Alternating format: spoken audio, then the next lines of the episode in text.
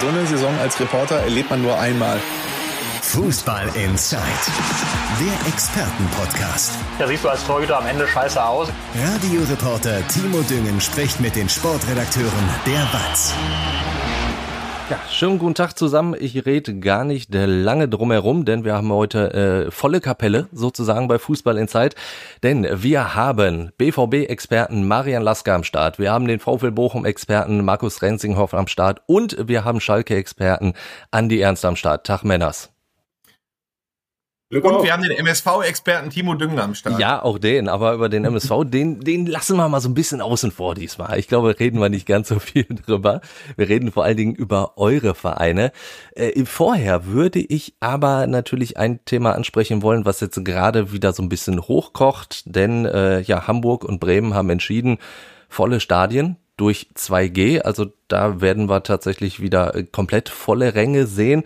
Und natürlich ist dann jetzt wieder die Diskussion so ein bisschen entbrannt und auch die, die Forderung einiger andere Vereine, das halt auch machen zu dürfen ähm, ich muss sagen, ich, ich kann das virologisch natürlich nicht jetzt als Experte einschätzen, wie gefährlich das weiterhin wäre, also ein komplett volles Stadion, auch wenn du nur Genesen oder Geimpfte drin hast.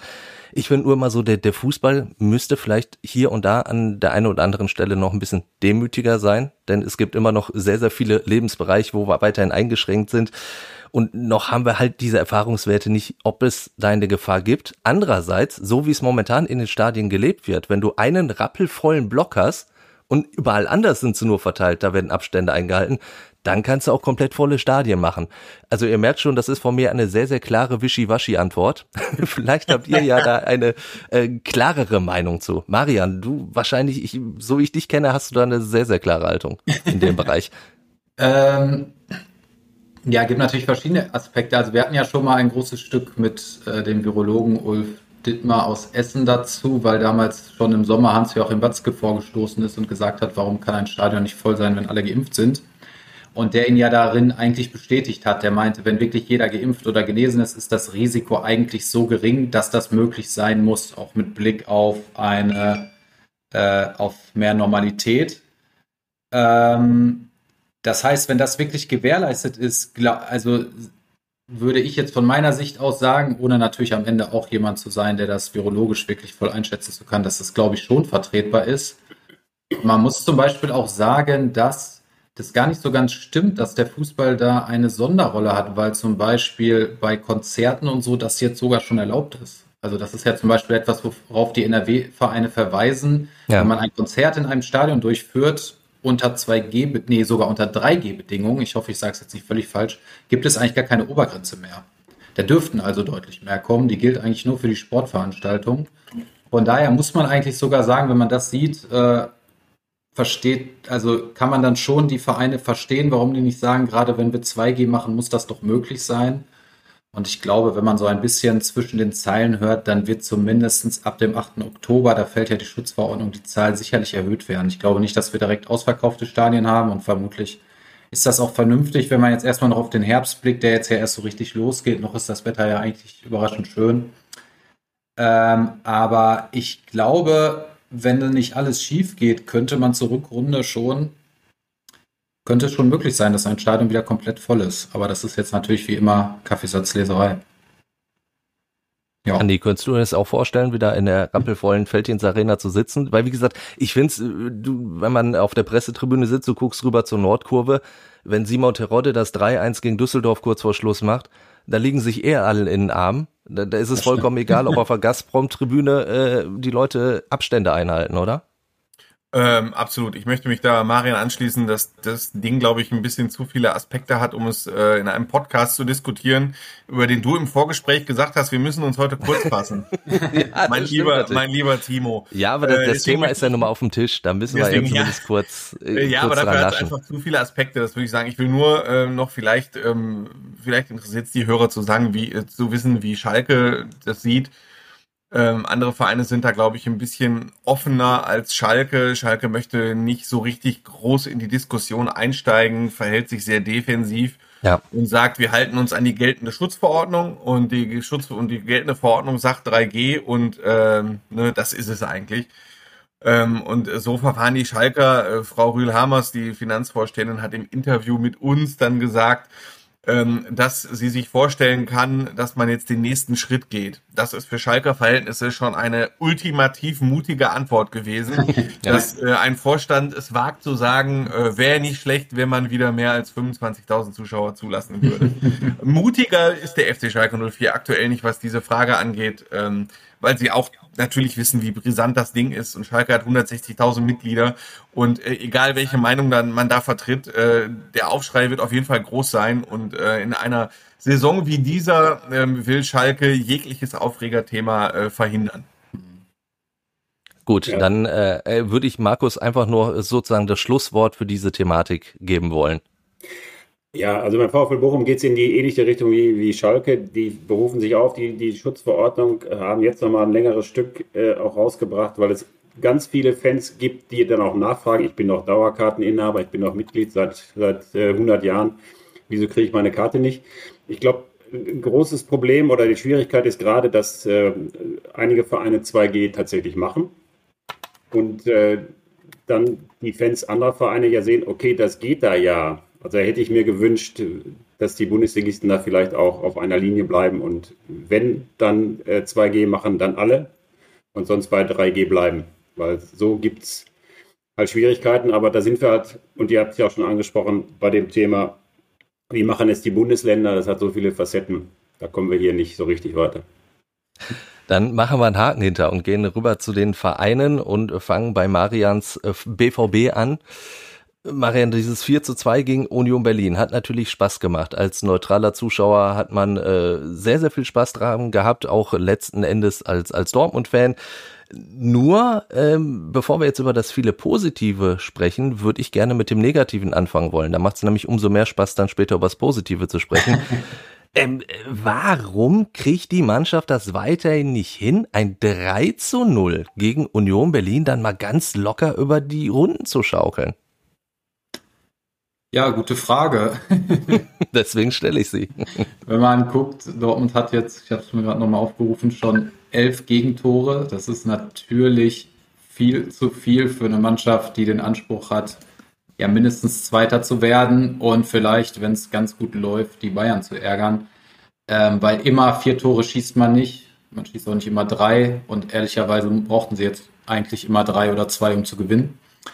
Ähm, ja, Sie haben es jetzt ein bisschen mit Nachlässigkeit vielleicht begründet, mit Unachtsamkeit, auch ein Thema, was man immer mal wieder bei Dortmund hat. Es liegt natürlich auch daran, dass die Mannschaft in der Lage ist, überhaupt erstmal 3 zu 0 zu führen, kann man ja auch so sehen, und ein Spiel eigentlich ziemlich im Griff zu haben. Ähm, und dann halt natürlich, wenn man dann ein Tor kassiert, jeder weiß, wie es ist, dann blüht der Gegner nochmal auf. Die Unioner sind ja jetzt auch keine schlechte Mannschaft, das haben sie ja schon in der letzten Saison bewiesen dann kann sowas natürlich passieren, wieder ein Gegentor nach Standards, was man eigentlich auch unbedingt vermeiden will. Aber es ist natürlich klar, und das haben ja auch die Spieler angemerkt, das haben die Verantwortlichen angemerkt, das hat der Trainer nochmal angemerkt, das darf dir als Dortmund eigentlich nicht passieren, dass du dieses Spiel fast nochmal hergibst, weil das hätte ja passieren können. Und dann steht man auf einmal nur mit einem Punkt da, nachdem man 3-0 geführt hat. Und das hatte man gerade in der Vergangenheit schon immer mal wieder. Ähm, ja, so weit muss man ja gar nicht gucken. Äh, Champions League-Spiel in Istanbul, da musst du ja eigentlich auch schon fast 4-5-0 führen. Und ja, da würde ich vor allen Dingen halt gerade ne? auf die Konsequenz in der Offensive schieben. Ne? Da hätte man ja. viele Angriffe schon deutlich besser ausspielen können und dann wäre dieses Spiel absolut durch gewesen. Ähm, dass man natürlich auch mal ein Gegentor bekommen kann, klar. Ähm, ja, es ist weiterhin ein Thema bei Dortmund. Die Defensive steht nicht so stabil, dass du sagen kannst, du kriegst 90 Minuten lang kein Gegentor. Äh, sondern äh, es gibt immer mal wieder Probleme, liegt natürlich auch an der offensiven Spielweise. Ähm, und daran muss gearbeitet werden. Ich bin gespannt, wenn jetzt natürlich Mats Hummels noch ein bisschen mehr in Tritt kommt, der hat ja lange gefehlt, irgendwann vielleicht auch noch Imre Can dann zurückkommt, dann sehe ich da schon die Perspektive, diese Probleme äh, deutlich also zu beheben und dass sich das bessert, dass sich das mehr stabilisiert. Ähm, aber das muss es auch, weil Dortmund hat häufiger schon, ist häufiger schon mal gut in die Saison gestartet. Doch richtig interessant wird es jetzt, wenn jetzt die englischen Wochen kommen, die Champions League weitergeht. Und dann will man ja diesmal möglichst nicht wieder einen November oder so haben oder einen Oktober, in dem man viele Punkte liegen lässt und damit ja eigentlich auch schon den Titelkampf entscheidet.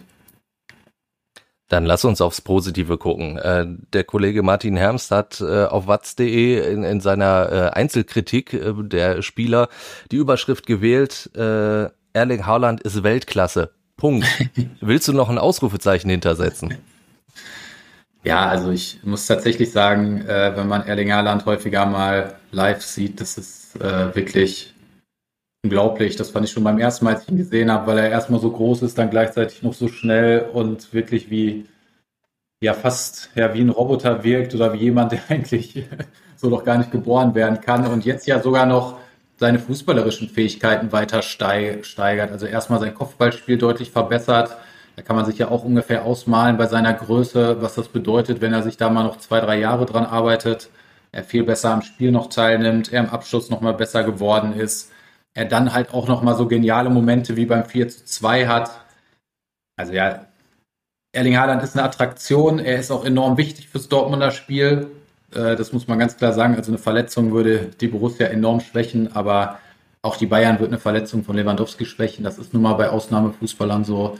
Ähm, wir sollten alle die Zeit genießen, das Jahr indem ich wollte gerade sagen, in der Bundesliga. Wie lange sehen wir die Attraktion noch? Also über die Saison hinaus wahrscheinlich nicht, oder? Nein, das liegt allein schon an der, äh, an der Ablösesumme, ja. an der Ausstiegsklausel. Und ich kann mir nicht vorstellen, dass sich nicht irgendein Club findet, der bereit ist, um die 75 Millionen Euro für diesen zu zahlen. Das ist natürlich eine riesige Summe, aber für diesen Spieler denke ich, wenn man sich da mal ein paar andere Summen anschaut, äh, ein Schnäppchen ist das dann. gut investiertes Geld, wenn er halbwegs so weitermacht. Ähm, ja, also es äh, macht nach wie vor Spaß, aber man muss halt, muss man ja vielleicht auch wirklich mal sagen, das ist echt ein Typ, das wird nicht nur immer nur so erzählt, ähm, sondern ist wirklich einer, der verbissen arbeitet, jeden Tag. Man hat manchmal so, wenn man das Training beobachtet, dann machen die irgendein, machen die Spieler ein Freilaufspiel und er ist am Ende derjenige, der sich ärgert, weil es nicht richtig funktioniert hat und dann irgendwie wütend äh, vom Platz marschiert und so. Also der ist einfach super motiviert, super verbissen, arbeitet und wenn er sich das beibehält, ich denke, dann kann er tatsächlich ein sehr großer in dieser Sportart werden. Auch wenn man da immer natürlich einschränken muss, dass noch viel passieren kann in so einer Karriere. Ich habe hab unlängst gehört, Marian kann es vielleicht bestätigen, die Dortmunder würden den intern äh, Büffel nennen, weil der, immer, weil der immer so viel lernen möchte. Ja, ja. Ja, aber so, so kommt, es ja rüber. Und das, wenn man das jetzt mit den großen Spielern, und das tun wir ja gerade, vergleicht, Lewandowski, Ronaldo nochmal eine andere Schublade, anderes Fach, aber die haben ja über die Jahre auch gezeigt, dass sie so gut sind, weil die halt nicht aufhören, sondern immer an ja. sich arbeiten. Ja. Und ja. Äh, wenn äh, der Kollege Haaland das hinkriegt, das tatsächlich zu tun, ja. Ja, dann kann da sicherlich noch viel entstehen, das glaube ich auch. Also wenn man zum Beispiel mal mit so einem wie Usmane, Usman Dembele vergleicht, der ja auch total begnadet war, der sicherlich aber nicht so ein Arbeitstier wie Haaland ist, dann sieht man daran natürlich auch einen Unterschied. Also wenn man dann noch diese da hast du natürlich recht, diese Einstellung, die ja auch Cristiano Ronaldo nachgesagt wird, der auch irgendwie jeden Tag unendlich viel trainieren soll und, ähm, und so weiter. Lewandowski ist genauso ein Typ, dann ist das eben auch etwas, was am Ende den Unterschied macht, dass man wirklich in die absolute Weltspitze stößt und Haaland kann das sicherlich erreichen. Ähm, bei Erling Haaland wissen wir natürlich schon länger, dass er ein guter ist. Äh, bei äh, Thomas Meunier äh, hat man in Dortmund das Gefühl, da merkt man es erst in dieser Saison, dass der tatsächlich was kann. Also ich habe schon bei der EM wirklich immer gedacht, ey, warum spielt er im Dortmunder Trikot nicht so? Also da hat er mir äh, für Belgien schon ganz gut gefallen. Und jetzt ist er plötzlich auch angekommen beim BVB. Mhm. Also äh, woher kommt dieser Aufschwung? Liegt's an, an Marco Rose oder einfach, dass er wirklich ein Jahr gebraucht hat, um sich einzugewöhnen, auch an die Bundesliga? Ja, also ihm scheint erstmal da die Rolle in der Raute, wo er dann gerade die Außenverteidiger immer sehr offensiv nach vorne schieben sollen, ganz gut zu liegen. Also dieser Offensivdrang scheint zu ihm zu passen. Er hat sich deutlich stabilisiert. Er hat aber auch klar gesagt vor der Saison, dass er jetzt neu anfangen will, dass er das abhaken will.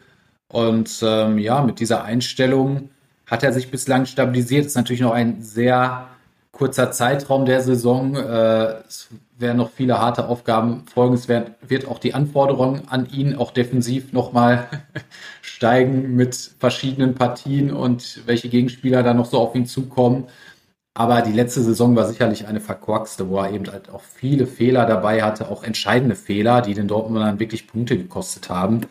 Ähm, und jetzt bislang macht er das tatsächlich sehr gut. Und natürlich ist auch zum Beispiel ein Unterschied, dass Erling Haaland jetzt jemand ist, der Flanken eben auch mit dem Kopf verwerten kann.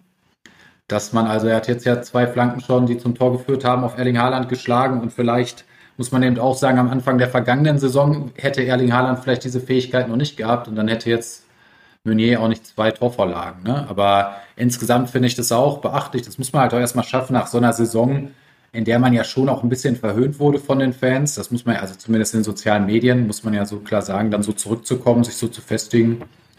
Das finde ich dann schon erstmal beachtlich, auf jeden Fall. Jetzt am Wochenende steht natürlich dann ein besonderes Spiel an bei Borussia Mönchengladbach, äh, gerade ja. für Marco Rose. Wie ja, stellt der sich drauf ein? Er hat ja dann auch schon so ein bisschen was gesagt, diese ganze Fan-Thematik will er außen vor lassen. Meinst du, das, das kriegt er hin, das komplett auszublenden und sich wirklich nur aufs Spiel zu konzentrieren? Ja, ich meine, erstmal, was soll er anderes sagen? Richtig gut. er, er, muss ja, ich meine, es ist ja auch am Ende so, es geht da um die Mannschaft und den Club, man muss, äh, man möchte da möglichst diesen Start, äh, ja, ich weiß nicht, ob veredeln, aber natürlich weiter fortführen, also wieder drei Punkte einsammeln gegen Gladbacher, die natürlich auch sehr motiviert sein werden und auch irgendwie da unten rauskommen müssen. Das heißt, ich nehme ihm dann, also natürlich nehme ich ihm dann schon ab, dass darauf sein absoluter Fokus liegt, weil er natürlich auch weiß, gewinnt er da mit dem BVB, ist alles gut, dann ist das abgehakt, dann war das die, die erste Rückkehr äh, nach München-Gladbach, wo er eben Pfiffe und Protest aushalten muss und dann ist das Thema abgehakt, verliert er, dann nimmt sicherlich alles nochmal einen gewissen anderen Verlauf, weil dann natürlich auch schnell in Dortmund immer wieder Unruhe entsteht. Ähm, ja, also er sagt selbst, er blendet es aus. Ich glaube, er ist auch ein Mensch. Niemand kann es so ganz ausgeblendet, ausblenden, wenn man ausgepfiffen wird. Oder wir wissen ja noch nicht, was die Fans genau planen, aber es soll ja wohl schon einen gewissen Protest geben. Ich glaube, dass kein Mensch der Welt sich da cool hinstellen kann und dass ihm das egal ist. Das wird sicherlich nicht so sein, aber am Ende, klar, er ist Trainer und er wird sich dann voll auf die 90 Minuten konzentrieren.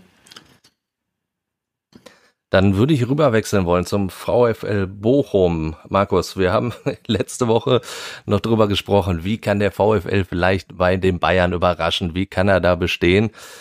Ja, jetzt eine Woche später sind wir so schlau, der VfL 7 zu 0 verloren. Äh, der VfL Bochum ist nicht der erste Verein, dem das passiert. Also bei den Bayern gab es ja auch mal äh, Vereine, die ein 8 zu 0 da hingelegt haben. Andi, das wissen wir noch ganz genau.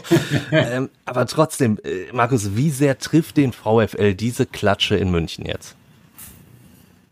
Ja, die versuchen es jetzt, ich habe vorhin auch noch mit, mit Thomas Reis, mit dem Trainer gesprochen, der sagt, äh, einerseits jetzt ist es abgehakt, um dann drei Sätze später doch wieder drauf zu kommen. Ähm, das, das nagt schon an denen und ich weiß nicht, wie ihr äh, früher Fußball gespielt habt oder es noch tut oder andere Spiele betreibt.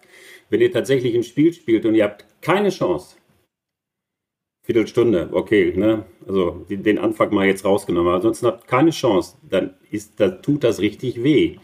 Und ähm, jetzt ist ja FIFA 22 unterwegs und äh, wenn ich dann bei meinem Sohn gucke, der, der manchmal auch dann Spiele dabei hat, wo der gar nicht schlecht ist, aber wo der Gegner offenbar nur auf den Knopf drücken muss und der Ball segelt ins Tor, dann, dann, dann machst du da einfach nichts. Und so war es eigentlich auch. Ne? Der, der VfL Bochum kommt mit einem Bronzeteam. Gerrit Holtmann hat eine Silberkarte, okay. Ähm, und die Bayern. Sau schnell ist er, auch bei FIFA. Ja, ja, gar keine Frage. So schnell, der ist ja auch schnell. Aber das, das reicht dann halt nicht. Und die Bayern haben halt nur Spezialkarten. Und äh, das war, ja, ein, ein, ein Bochum-Fan hat äh, den Vergleich gebracht, der natürlich dann immer kommt auch, ne, von dem Kleinwagen gegen Formel-1-Wagen. Ähm, ja, aber so war es tatsächlich. Also, die haben das weil, konnte man ja fast, fast gar nicht glauben, aber das, nach der, gerade nach der, nach der ersten Viertelstunde. Aber die Bayern, die wollen halt. Und ganz bezeichnend, ich glaube, stand 6-0. Ähm, Kimmich steht kurz davor, ausgewechselt zu werden. Da legte sich noch mit dem Schiedsrichter an, weil er den Einwurf haben will und sich beschwert. und der, die, die Halsschlagader schwillt an. Ja, und das zeigt es aber. Das ist die Generation Gier, die ja auch der ähm, äh, Kollege Christoph Knär in der, in der Süddeutschen Zeitung erwähnt hat, die wollen halt und die haben halt Lust. Und wenn es früher langweilig wurde, wenn die Bayern 2-0 geführt haben und die haben das dann nach Hause verwaltet, dann wollen die jetzt halt das nächste Tor schießen. Und noch das nächste und noch das nächste. Und das macht die halt jetzt ja so, so außergewöhnlich, muss man ganz einfach sagen. Also ich meine, klar, ne, Goretzka, Sané, Gnabry, Davis, Süle, alle die 95er, 96er Jahrgänge, die haben wieder alle. Und dann kommt noch dazu Müller, Lewandowski, Manuel Neuer im Tor. Ne, also die sind schon überragend gut. Die Bochumer hatten gehofft, dass es da nicht ganz so hart wird, aber am Ende können die froh sein, dass sie tatsächlich nicht ein neues Rekordergebnis bekommen und noch höher verlieren als Hamburg und Schalke. Ich meine, schön auch, dass die Bochum-Fans dann singen. Ne, wir sind nicht ganz so schlecht wie Schalke, aber viel hat da nicht gefehlt, muss man ganz klar sagen. Ja, das 8-0 ist ja sogar gefallen, ne? Es wurde ja nur nicht gegeben dann. Ja, völlig zu Recht nicht gegeben. ja, ja, gut, dann, dann ja. natürlich. Das, ja. das müssen wir noch äh, dazu anmerken. Allerdings, äh, ich meine, ja, du, du hast jetzt natürlich auch aufgezählt, dass die Bayern natürlich eine überragende Truppe haben und dass es dann für den VfL Bochum schwer ist, müssen wir nicht drüber reden. Logisch. Trotzdem ist die Aufstiegseuphorie jetzt mittlerweile eigentlich vollkommen flöten gegangen? Oder, oder kann die nach so einem 0 zu 7 immer noch so halbwegs da sein? Ja, Thomas Reis hat so gesagt, dass jetzt jeder endlich verstanden haben sollte, worum es dann in der Liga geht. Wobei ganz oft machen die Bochumer erst noch so, wie wir das machen, wenn wir äh, noch von äh, Euro und D-Mark umrechnen. In der zweiten Liga wäre das nicht passiert, hört man da. Und da hätte der Stürmer das Ding nicht gemacht. Ja, aber da, damit müssen die jetzt tatsächlich aufhören. Das ist der Punkt. Die sind halt jetzt Bundesliga und da geht es halt gegen die Lewandowskis und Haalands und Kramaric dieser Welt. Ähm, die versuchen noch diesen, diesen Schwung so ein bisschen da, dabei zu behalten, aber äh, die wissen schon, das, das, das reicht dann auch nicht. Ne? Also, ich meine, klar, ne? so ein äh, Tesche, Lucia, ne? die Aufstiegshelden, die da auch wirklich gut waren in der, in der zweiten Liga. Ja, da wussten die Verantwortlichen vorher, mit den beiden wird es dann schwierig, weil denen fehlen dann halt so ein paar PS. Aber die, kannst du halt auch nicht, wie hat äh, Peter Neururer jetzt auch noch gesagt, die kann man halt nach so einem Spiel auch nicht enteiern. Ne? Die kannst du dann halt nicht jetzt komplett rausnehmen und sagen, so, wir wussten, dass es mit euch schwer wird, jetzt wird es schwer, jetzt packen wir euch raus. Die haben halt nur diese Jungs und dann muss dann Reis versuchen, okay, wer hat denn jetzt noch genug den Kopf oben und kann in so einem Spiel wie jetzt gegen Stuttgart, die vergangene Saison ja gut waren, jetzt ein bisschen Anlaufschwierigkeiten haben, wer kann da tatsächlich uns dann noch weiterhelfen? Aber ich meine, auch das habe ich Thomas Reis vorhin gefragt. Ne, Schalke holt mal noch so einen Radkowski. Wie sieht es aus mit Roman Neustädter oder Gonzalo Castro, die ja auch frei sind? Ähm, ja, die beschäftigen sich schon damit, weil die wollen natürlich nicht dann sofort wieder absteigen und versuchen dann schon alle Hebel in Bewegung zu setzen, um dann auch drin zu bleiben. Aber dass es schwierig wird und bleibt, das wissen die. Und so langsam verblasst auch die, die zweite Liga und äh, kommen die tatsächlich dann auch mit dem Kopf in der Bundesliga an. Äh, der Hebel, vielleicht noch ähm, vereinslose Spieler dazuzuholen, sich den, mit dem Kader breiter aufzustellen, ist natürlich ein Hebel. Aber wo würdest du denn, wenn du Trainer Thomas Reis wärst, den Hebel ansetzen? Also er hat ja, glaube ich, den, den Trainingsplan geändert, hat gesagt, so, wir werden uns jetzt äh, häufiger und länger sehen. Äh, ist es die Defensive zu stärken, weil du halt jetzt, klar, gegen die Bayern sieben Tore, aber auch die, die Gegentore gegen Hertha sind ja dann teilweise auch ein bisschen einfach gefallen. Ja, ist halt alles. Ne? Also ich würde erstmal daran ansetzen, dass ich dem Kollegen Zoller bitte, dass er sich nicht verletzt. Ja, meine, gut. Vergangene Woche, das war, waren wir gerade fertig. Da ja.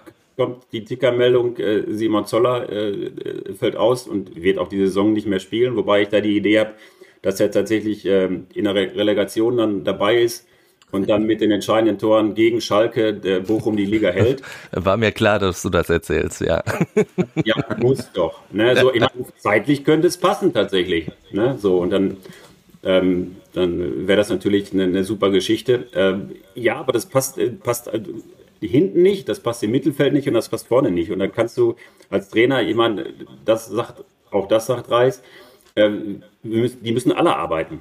Der eine muss halt mehr Flanken schlagen, der andere muss halt konsequenter werden, ähm, äh, schneller werden müssen sowieso, gerade im Kopf. Also der letzten Endes kannst du da keinen ausnehmen. Ne? Also und dann musst du natürlich immer noch sagen, ja, es waren die Bayern. Und wir wollen mal jetzt nicht alles schwarz reden. Ne? So. Ja, klar. Ah. Ja, du hast, du hast die mögliche Relegation gegen Schalke schon angesprochen, deswegen würde ich natürlich dann jetzt auch gerne über Schalke reden. Andi, da könnte ich äh, meinen Stehsatz der letzten Wochen eigentlich rausholen. Ähm, ich erkenne weiterhin noch nicht so eine wirkliche Spielidee, wo ich sage, yo, das ist das, wie Schalke nach vorne äh, vernünftig sich Chancen erarbeiten möchte und bestehen möchte. Das war gegen Karlsruhe für mich dann halt auch wieder zu wenig. Die kennst du nicht. Die einzige Spielidee, die Schalke hat, ist, bringen Simon Terodde in Schussposition. Ja, das ist richtig. Eine sehr, sehr simple Spielphilosophie, ja. aber es ist eine Spielphilosophie. Gut, und, und gibt dem Overjan den Ball auf links. Bloß den, äh, der wurde zum Beispiel gegen Karlsruhe dann schon halbwegs zugestellt. Dadurch hatte Cholinov auf rechts viel Platz. Hat er vielleicht am Anfang ein bisschen nutzen können, später halt auch überhaupt nicht. Genau, also ist, das ist das ist in der Tat ein großes Problem, dass Schalke sehr wenig Torgefahr entwickelt, ähm, wenn es nicht gerade um Simon Terodde geht. Äh, da kommt aus dem Mittelfeld sehr wenig. Wenn ähm, Gramozis heute in der Pressekonferenz vor dem Spiel davon spricht, dass man auch in Rostock mal wieder sein eigenes Spiel durchbringen will, dann kriegt man in den sozialen Medien äh, ein paar Fragezeichen, äh, ja. weil woher kommt das Wort wieder? Weil bisher hat Schalke noch nicht einmal seine Spielidee so richtig durchgebracht. Das erinnert so ein bisschen an diese Jens Keller Zeit, äh, als ähm, Schalke zwar erfolgreich war, zweimal hintereinander Champions League, aber es war die Spielphilosophie war Heldenfußball. Heldenfußball in dem Sinne, eigentlich war es die ganze Zeit nur Rumgegurke und äh, irgendwann hat halt Kevin Prinz Boateng oder Julian Draxler oder Klaas-Jan Hünteler sich den Ball geschnappt, drei Leute aussteigen lassen, den Ball unter die Latte geknallt und ja. 1-0 gewonnen etwas überspitzt formuliert natürlich. Und jetzt ist es auch so. Du hast vorne mit Bülter und Terodde halt ein, ein super Sturmduo. Ähm, und Terodde hat wieder gezeigt, der macht halt aus nichts irgendwie seine Bude. Ähm, aber wenn Bülter halt auch einmal zugedeckt ist oder äh, Ovejan als Flankengeber einmal zugedeckt ist und sonst mal alle irgendwie nur so durchschnittlich in Form sind, dann kommt halt echt nix. Dann hast du zwar vielleicht mehr Ballbesitz, aber das ist dann nicht Ballbesitz, sondern Ballgeschiebe. Und das ist dann echt schwierig und ähm, man kann das jetzt noch drauf schieben, dass die Mannschaft sich wirklich noch komplett einspielen muss, ähm, aber irgendwann zieht dieses Argument nicht mehr, weil wie ich in den vergangenen Wochen schon gesagt habe, der Großteil der Mannschaft ist seit Mitte Juni zusammen und wir haben jetzt Ende September und nach dreieinhalb Monaten sollten da schon ein paar Automatismen wenigstens vorhanden sein. Und dass das noch nicht der Fall ist, ist bedenklich. Und äh, wenn die Oktober Länderspielpause anfängt, äh, zwei Spiele stehen da bis dahin noch an, dann muss Schalke wirklich einen Strich drunter machen und wirklich mal gucken, woran es noch hakt. Die Spiele bis dahin sind vergleichsweise einfach. Ähm, es sind nämlich zwei Aufsteiger, nämlich auswärts Hansa Rostock und äh, zu Hause, also Hansa Rostock hat von drei Heimspielen zwei verloren. Und zu Hause gegen Ingolstadt, das ist die Mannschaft, die im Moment eigentlich alles verliert. Und ähm, also das sind normalerweise sechs ganz sichere Punkte, wenn man Schalke 04 ist und wieder aufsteigen möchte. Äh, sollte das dann auch nicht klappen und sollte der Fußball weiterhin so holprig bleiben, dann wird sich äh, Schalke sicherlich eine, äh, dann wird die Länderspielpause die nächste sehr spannend. Das kann man zweifelsohne sagen. Ja, weil, weil, weil ich habe es ja schon gesagt, die, die Kritik war ja nie wirklich weg, auch an, an Trainer Dimitros Gramotzes, was natürlich auch an der letzten Saison liegt. Da haben wir ja auch schon mehrfach drüber gesprochen, dass er einfach mit diesem ja, Rucksack reingegangen ist in die neue Saison, aber halt, ja, je länger und je mehr Zeit wirklich äh, davon geht, ne, desto größer wird die Kritik ja dann vielleicht auch wieder. Absolut, ja. Und man muss auch dazu sagen, Schalke ist echt im Moment ein bisschen langweilig geworden. Ne? Das merkt man allein daran. Ähm, ich meine, das ist nur so ein kleiner Gradmesser, aber ähm, äh, wenn man sich so Pressekonferenzen anguckt, du hast auch so viele Pressekonferenzen auf Schalke mitgemacht. Äh, wie viele Journalisten waren im Durchschnitt da? 15, 20, 25? Ja, früher war es rappelvoll. Und es war rappelvoll und es waren sechs Kamerateams da und, ja. äh, ne, und mittlerweile, weißt du, wie viele Journalisten heute da waren? Drei. Also ich war nicht da. Drei. Drei. Genau, es kommen nur noch, ja. Äh, und wir reden hier vom drittgrößten Verein der Welt. Ja. da würde ich aber gerne einmal, wir Andi, nur, Andi, einmal nur kurz reingrätschen. Das ist eben genau die Gefahr der zweiten Liga. Ne? Also das ist halt dieses, genau. man verliert an Bedeutung, man verliert an Aufmerksamkeit und auf einmal ist man sich als ein Club, der oft wahrscheinlich sich sehr geärgert hat über die Medien, eigentlich froh, wenn die Medien kommen. Das ist eben immer Genau. Also Schalke verliert nicht direkt an Bedeutung. Du hast ja recht, das ist ja immer noch einer der größten Vereine in Deutschland, aber man merkt halt an sowas, es ist dann halt doch zweite Liga. Ja, und äh, aber und Schalke wird halt im Moment etwas langweilig. Es ist Tabellen ja. Mittelfeld der zweiten Liga. Ähm, du hast einen Trainer, der eigentlich Woche für Woche das Gleiche erzählt, der eher umstritten ist. Schillernde Spielerfiguren gibt's auch nicht mehr. Und jetzt kann man darüber diskutieren, ob diese Ruhe, diese Vergleich, diese Langeweile Schalke gut tut ob Schalke das jetzt einmal braucht. Auf der anderen Seite gibt es natürlich auch, ne, Schalke ist halt Schalke. Schalke braucht Leben und braucht Leben in der Bude und interessante Spieler und im Moment dümpelt alles so ein bisschen vor sich hin. Und das ist halt auch alles nicht so ungefährlich würde ich jetzt mal so sagen. Jetzt spielt man in Rostock. Da habe ich äh, das Gefühl, dass die Angst vor der Atmosphäre größer ist als die Angst vor dem sportlichen Gegner. Ja. Ähm, ich meine, du als Duisburger kennst die Atmosphäre da oben im Ostseestadion. Die ja. soll schon so richtig krass sein. Und ähm, also das ist schon so die erste Frage, die zum Beispiel der Spieler, der heute auf dem Podium saß, das war Marcin Kaminski, äh, gestellt bekommen hat und auch die ersten Fragen, die an Gramozis gingen, da ging es auch überwiegend um die Atmosphäre, wie Schalke da versucht, mit der Atmosphäre umzugehen.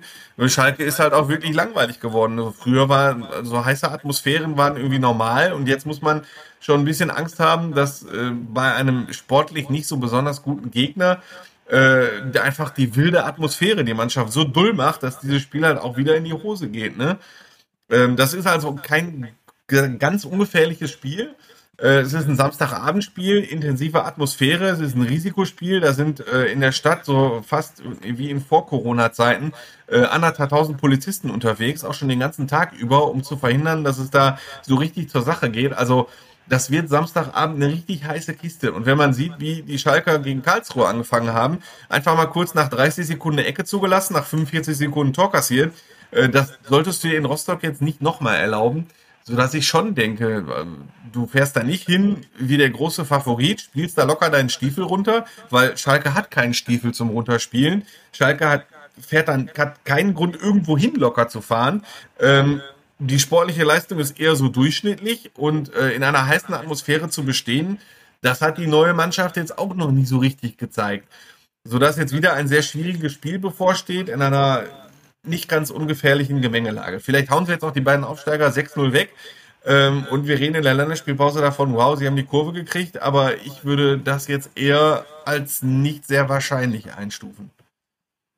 Also einmal, um ganz kurz auf die Atmosphäre einzugehen, die ist in Rostock tatsächlich besonders. Also das ist, äh, ja, wenn es gerade so spitz auf Knopf steht, ist das halt wirklich ein Stadion, das dann auch Kopf steht, wenn der Spieler von Hansa mal die Grätsche an der Mittellinie auspackt und, und dann merkst du richtig, wie das auch auf die Mannschaft übergeht. Also das habe ich mal tatsächlich äh, halt mit dem MSO so erlebt, dass der MSO sich dann hat einfach irgendwann den Schneid hat, hat abkaufen lassen, obwohl er eigentlich äh, zu dem Zeitpunkt sportlich eigentlich schon noch über Hansa stand. Also das ist du, schon. Äh, der Gramotzis hat das auch so begründet und ich habe das dann überprüft, das was er gesagt hat. Ähm, er hat gesagt, sie spielen sehr zweikampfbetont, was ja. sich auch darin äußert, dass keine Mannschaft in der zweiten Liga mehr gelbe Karten bekommen hat als Hansa ja. Rostock. Die hauen halt so richtig dazwischen. Jetzt hast du als Schalke fehlt dir jetzt noch Viktor Palzon, der Kapitän, der ist rot gesperrt, eben weil er gegen den Karlsruher SC mal so richtig dazwischen gehauen hat. ähm, also, dass er mit zwei Spielen Sperre davongekommen ist für diese Monstergrätsche, ähm, finde ich auch sehr erstaunlich. Ja. Aber du hast halt den einzigen Spieler, der diese Blutgrätsche kann, der ist halt auch nicht dabei. Und auch das ist halt ein bisschen blöd, wenn der Trainer sagt, das wird eine heiße Atmosphäre, die hauen auf alles, was sich bewegt, die riskieren auch mal fünf, sechs gelbe Karten in einem Spiel. Und der Spieler, der das bei dir am besten kann, der ist nicht dabei das macht es auch ein bisschen hart. Das macht die Gefahr, dass du dir den Schneid abkaufen lässt, ein bisschen größer und ne, dann sind wir wieder bei der Zukunft. Gewinnt Schalke nicht, geht das Spiel eins zu eins aus. Versinkst du wirklich in diesem Mittelmaß? Im Moment hast du immer noch das Glück, dass keine Mannschaft so richtig wegzieht. Ne? Zwischen dem Tabellenersten und dem Tabellenzwölften liegen vier Punkte. Das ist halt nichts so dass du immer noch sagen kannst als Schalke 04, was wollt ihr eigentlich alle? Wir sind nur noch in Schlagdistanz zum Tabellendritten, da ist noch keiner wegmarschiert und so und alle anderen Vereine haben auch große Probleme und jetzt kommt mal alle wieder runter so. So, so ist das ja im Moment, ne? Und ähm, man hinterfragt sich natürlich auch, sind wir auch, gehen wir jetzt zu kritisch an die ganze Sache ran? Und da sage ich dann, nee, wir sind, gehen genauso ran, wie es äh, ja. wie es angemessen ist. Ähm, wir loben, wenn es was zu loben gibt. Wir Lobpreisen Herrn Terodde, weil er auch mit, äh, mit 48 immer noch jedes, jeden Ball reinhaut. Aber ähm, die ganze Situation ist nicht, ist halt nicht sicher. Und was völlig klar ist, Schalke ist auf diesen verdammten Wiederaufstieg angewiesen. Ja. Wenn die jetzt in dieser Saison nicht, es ist völlig klar, dass die Schalker Verantwortlichen nicht in die Kameras treten und so sagen, Andreas Ernst, wir wollen wieder aufsteigen und der ganze Verein ist platt, wenn wir nicht wieder aufsteigen. Dass sie das nicht tun, ist ja völlig selbstverständlich. So, ne? Äh, das würden wir wahrscheinlich auch nicht, wenn wir Vorstand bei Schalke 04 wären. Aber Fakt ist, wenn sie das in dieser Saison nicht schaffen, ähm, dann wird es jetzt nicht finanziell in Richtung Insolvenz eng, aber dann muss der Verein die Gürtel noch viel, viel enger schnallen, als er das jetzt schon tut. Ähm, und dann drohst du noch ein paar Jahre länger in der zweiten Liga zu versinken. Deshalb hängt schon viel davon ab, wie sie jetzt so langsam abschneiden. Und so dass ich Rostock echt als so einen richtigen Härtetest für den Verein, für die Mannschaft bezeichnen würde, wie weit sie wirklich sind und wohin die Reise geht. Und ähm, deswegen mein Hinweis auf die Länderspielpause. Wenn Schalke dann meinetwegen drei Siege, drei Unentschieden, drei Niederlagen hat, also dann möchte ich mal gerne erfahren, wie Schalke dann weiter verfährt. Ja, aber ich wage jetzt mal die steile These, die zweite Liga ist doch viel geiler als die Bundesliga. Die Bundesliga ist doch langweilig. Wir wissen, Bayern wird Meister, okay, Fürth in Bochum haben Schwierigkeiten, so, aber zweite Liga, da ist doch Ne? So Bremen. Ja, von der ja, wir haben wir heute sogar noch drüber uns unterhalten. Ähm, es, das stimmt, was die Attraktivität der Vereine angeht, was die Tradition angeht, was das Fußballerische angeht, stimmt das echt natürlich nicht. Also da muss ich schon ehrlich sagen, also da ist die Bundesliga schon viel interessanter. Und äh, für Schalke ist die Bundesliga deshalb wichtiger, weil es einfach viel mehr Kohle gibt. Ist ja klar, mit Fernsehgeldern und Sponsorenverträge, die dann natürlich mehr steigen und so. Für Schalke ist deshalb auch die erste Liga existenziell wichtig. Und ich möchte gerne wissen, um dann das aufzugreifen, was wir am Anfang der, der Sendung, äh, der Folge hier gesagt haben. Wenn Schalke wieder 60.000 zulassen darf, bin ich mir weiß Gott nicht sicher, ob dann wirklich auch wieder 60.000 kommen. Also ähm, wenn es dann ein Heimspiel gegen Sandhausen gibt, hast du vielleicht äh, die ganzen Dauerkarteninhaber werden dir zwar zugerechnet, aber ähm, wenn da Drehkreuzbewegungen gezählt werden, dann bin ich mal gespannt, wie viele Zuschauer dann wirklich kommen. Ne? Ja, was die aber Stimmung auch nur anteilig am Sportlichen liegt tatsächlich. Also die Fans sind auch schon zurückhaltend, weil sie einfach nicht wissen, bin ich jetzt, wenn ich auf, auf Schalke oder auch in Bochum ja. bin, bin ich da bei einem Superspreader-Event. Das ne? hat, äh, das spielt natürlich auch rein. Das will ich natürlich nicht verschweigen. Das ist klar. Ne? Ähm, ich weiß jetzt nicht, wie die, wie das dann verteilt ist, wenn die, wie viele Leute sich entscheiden, äh, nicht ins Stadion zu gehen wegen eines möglichen Superspreader-Events und wie viele, weil sie sagen, mein Gott, ey, das ist der Tabellenelfte der zweiten Liga, der spielt zu Hause gegen Sandhausen, was soll ich da ins Stadion gehen? Ne? Ähm, also da muss Schalke auch noch was zurückgewinnen und das fällt in der Bundesliga natürlich dann auch wesentlich leichter, ähm, wenn die Mannschaft dann in dem Fall Erfolg hinter sich hat steigt Schalke wieder auf, hast du eine gewisse Aufstiegseuphorie und wir sind wieder da. Das kannst du dann viel besser vermarkten und verkaufen. Und äh, ja, Schalke kannst du sehr schnell euphorisieren. Und das ja. sehe ich im Moment noch nicht. Im Moment sehe ich äh, keine Euphorie. Im Moment sehe ich immer noch die abwartende Haltung. Ihr habt jetzt zwei Jahre fast jedes Spiel verloren. Ich gehe jetzt dahin, weil ich Schalker bin. Ich überzeuge auch, ich feuere die Mannschaft auch an aber ich bin auch skeptisch. Und sollte das jetzt dauerhaft so durchschnittlich bleiben, sehe ich auch da die Gefahr, dass das Ding dann irgendwann kippt. Stell dir vor, Timo, die verlieren jetzt in Rostock 0-2 oder 1-2, meinetwegen auch unglücklich. Und dann steht es in der 70. Minute gegen Ingolstadt, den Tabellenletzten, noch 0-0.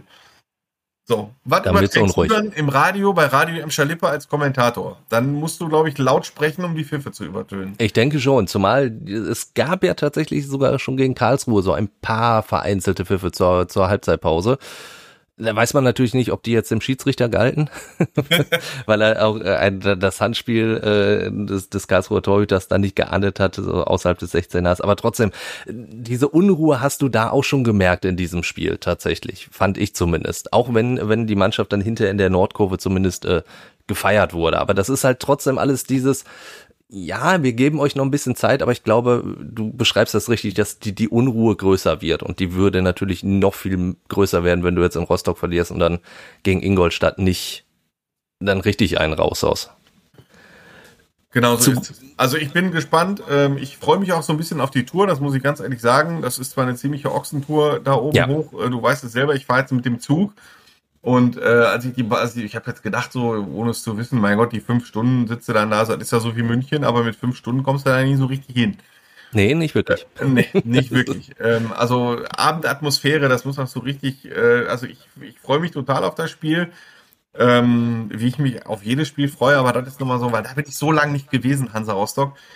Äh, ja, aber wie es ausgeht, also ich weiß auch jetzt noch nicht, was ich gleich tippen werde, Timo. Jetzt habe Ja, ich dir ich- natürlich eine Vorlage gegeben, ne? Du hast mir eine Vorlage gegeben. Äh, ich weiß es nämlich auch noch nicht. Ich, ich werde auch am Samstag in Rostock sein. Also äh, ich freue mich genauso wie du uns. auf diese wunderbare Tour. Ja, weil, ja doch, äh, weil, weil einfach, weil ich ja Rostock schon ein paar Mal mitgemacht habe und gesagt habe, ey, das, das muss sein. Also da, da wollte ich dann auch unbedingt hin. Samstagabend spiel. Also äh, Andi, das wird auf jeden Fall ein geiler Abend für uns. Ja, egal, egal wie das Spiel ausgeht. Aber gut, dann kommen wir zum Tippen. Äh, starten natürlich mit Gladbach gegen Dortmund und Marian hat ja jetzt wirklich schon länger nichts mehr gesagt, deswegen Marian, steig du doch mal ein mit deinem Tipp. Äh, ja, auch schwierig, tatsächlich, finde ich. Ähm, ich sage mal 2 zu 1 für Dortmund. 2 zu 1 Ich hätte jetzt gedacht, jetzt kommt wieder so ein Laske Luschen Unentschieden oder so. Ja, ja. Ja, ich glaube, ja. Ich halte ein Unentschieden auch nicht für unwahrscheinlich. Aber Sehr gut, dann Jetzt mach ich ihm doch nicht den eins, Tipp dann jetzt schon kaputt. 1 zu 1, bevor irgendein anderer sagt. Ja, ich habe Markus. safe, weil ich hatte 2-2 im, im Kopf. ja, Na guck mal, also ich, ich erwarte auch ein torreiches Spiel. Ich tippe auf ein 3 zu 2 für Dortmund. Oha. Ich glaube, da wird wieder so, so ein Hin und Her ja, mit dem schön. glücklichen Ende für den BVB. Und da Das- wir ja, zuletzt eigentlich alle immer so falsch gelegen haben, gewinnt wahrscheinlich Mönchengladbach. Wahrscheinlich. ja, der VfL Bochum gegen den VfB Stuttgart. Markus. 2 zu 1 für den wiedererstarkten VfL Bochum. Wieder erstarkt, also ein schönes Wort. Andi, glaubst du da auch dran? Pass auf, mit wem sprichst du hier, Timo? Ja, Glaubst mit demjenigen, der nicht äh, gegen den VfL Bochum tippen möchte, weil sein VfL-Herz äh, natürlich weiter schlägt. Äh, 3 zu 1 geht das aus für den VfL Bochum. Gar kein Zweifel. Genauso wenig Zweifel wie mein Tipp vor einer Woche, dass Bochum in München gewinnt. Marian? Ja, ich sag 1 zu 0 für Bochum auch. Ja, äh, komm, ich einfach um defensiver zu tippen, tippe ich ein 1 zu 1. Ganz, ganz unglücklich. Kurz vor Schluss noch, noch der Ausgleich. Dann, äh, ja, Rostock-Schalke. Andi, jetzt musst du es wissen. Oh, boah. Äh, ja, jetzt, jetzt sage ich selber, äh, ein, Laske, Laschen, Luschen, Unentschieden-Tipp. Äh, 1 zu 1. Ja, damit hast du mir meinen Tipp schon weggenommen. Dann muss ich auf ein 2-1 für Schalke tippen, komm. Okay. Ich sag 2-0 für Rostock. Andi Ernst hat ja jetzt so viele Argumente aufgezählt, warum das schief gehen kann. Ja, Boah, ich Markus? sag Ter- Terodde, Terodde Bülter, 3-0. uh, Das ist ja das Lustige an Schalke. Auch das kann zweifelsohne passieren. Und außerdem muss ich, also am besten fände ich, glaube ich, wenn der, wenn der Kollege Terodde da den, den, äh, Rekord von Herrn Schatzscheider dann brechen würde, endgültig. Gut, da muss er natürlich noch ein bisschen häufiger treffen. Ja, wie viel muss er? Drei noch, oder nicht? Drei muss er, um einzustellen, glaube ich, und vier muss er, um äh, ihn zu haben. Ja, kann man doch machen in Rostock. ja, kann man schon, aber ob das dann so kommt. Schauen wir mal. Der MSV Duisburg bei Viktoria Köln zu Gast. Timo, du fängst an. Ich fange an. Ja, äh, gut. Also gegen äh, Braunschweig habe ich ja defensiv getippt. Jetzt spielst du bei Viktoria Köln, denen überhaupt nichts gelingt in dieser Saison, aber ich kenne den MSV, der ist immer gerne Aufbaugegner. Puh, tippe ich ein 1-1. Mm, Ich weiß, äh, Viktoria Köln ist vorletzter. Die haben sogar gegen Havelse verloren, glaube ich. Ja, Ne? richtig. Ich weiß, äh, ein Kumpel von mir, der Groundhopper ist, äh, war im Stadion, äh, weil Havelse spielt ja in der Hannover, in der HDI Arena. Und da waren äh, exakt 500 Zuschauer in dem ganzen riesengroßen Stadion. Immerhin.